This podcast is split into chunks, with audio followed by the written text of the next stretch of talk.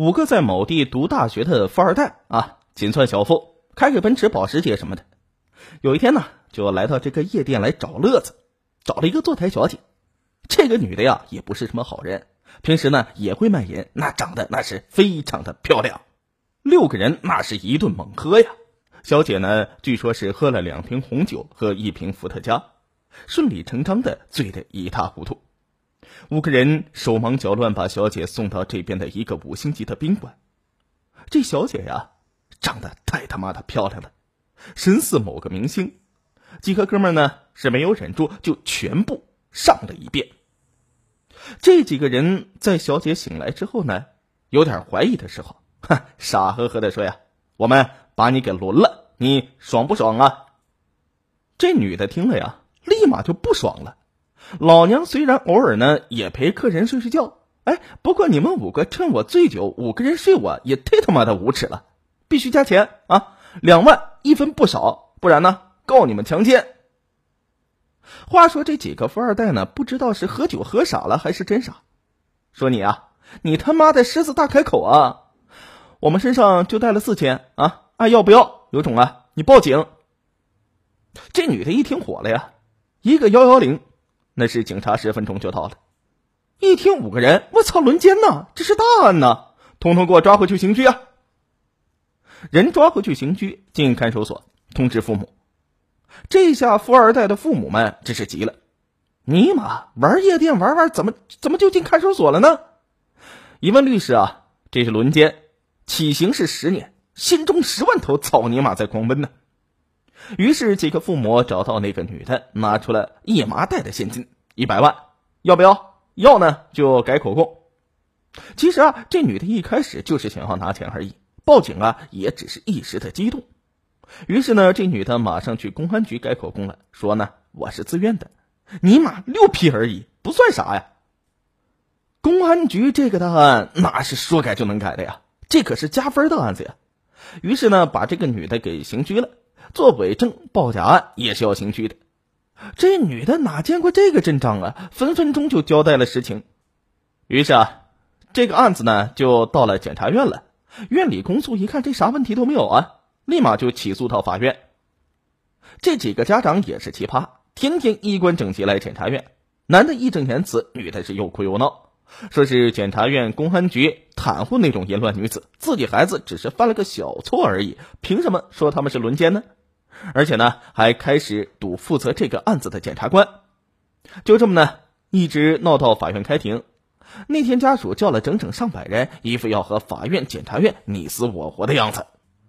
法院玩了一个虚招，远程视频审判，几个被告根本没来法院，最后呢，都是判了十年三个月。家属后来也没办法，那就继续上诉。但是啊，谁都知道什么都不会改变的。嗯，说了这么多呢，就是告诉各位男同胞啊，最好呢还是别去约炮找小姐。如果对方讹你的话，那你基本就只能认栽了。好了，不瞎说了啊，现在咱们言归正题，说一下今天的故事。今天的故事叫做《黑车上有色狼》。我在车站等班车，他开着私家车搭讪，十元钱捎我回石河子。我还以为遇到了好心人，却没想到。二十一岁的打工女小华搭乘黑车，却遭遇了色狼，被非法性侵。三月七日，这起强奸案经石河子市人民法院审理判决，被告人陈某因为犯强奸罪，被法院依法判处有期徒刑三年零六个月。虽然犯罪分子被绳之以法，受到法律的惩罚，但是对于被害人小华来说，这场劫难留下的阴影如一场噩梦。挥之不去。去年九月的一天，在石河子居住的外籍打工女小华去沙湾县某镇看望自己的亲戚。第二天上午十二点，小华来到镇上的车站，准备坐班车到沙湾县，再转车回到石河子。小华在车站等车的过程中，一辆马自达私家车停在了他的身边，车上下来一名男子，殷勤的询问道。你去哪里啊？搭不搭车呀？得知小华要去沙湾县，再转车回石河子市，男子大方的表示：“我刚好也去石河子市啊，那就顺便呢，把你捎到石河子市吧。哎，十块钱怎么样？因为急着赶回家，加上男子说出的价格很是优惠，小华不再犹豫，随即同意搭乘男子的黑车回到石河子市。一路上，两人聊着天男子的健谈是令小华觉得他是一个好心人，也是一个热心人，对他呢没有丝毫的防范之心。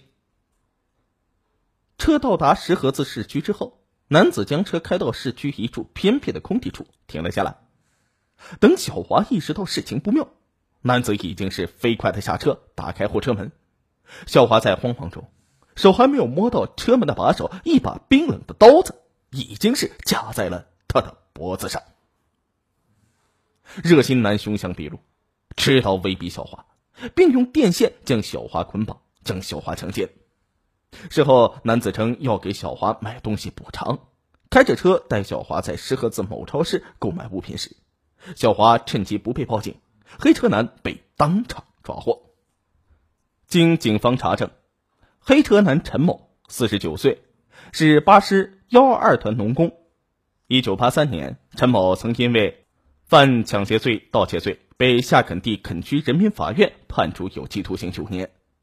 二零一二年九月。因为涉嫌犯强奸罪，陈某呢被石河子警方拘留逮捕。今年一月，石河子市人民检察院起诉指控被告人陈某犯强奸罪，向石河子人民法院提起公诉。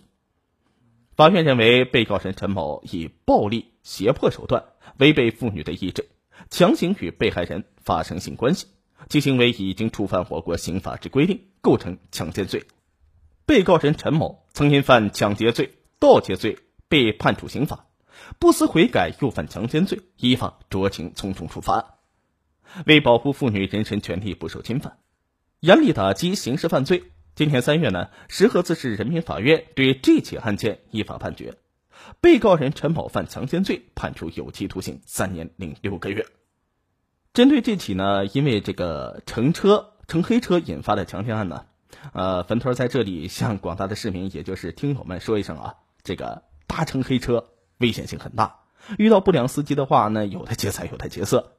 如果呢发生了交通事故，咱们大家可能就面临着那个无从索赔的窘境。所以啊，大家出行应该选择正当的营运的出租车。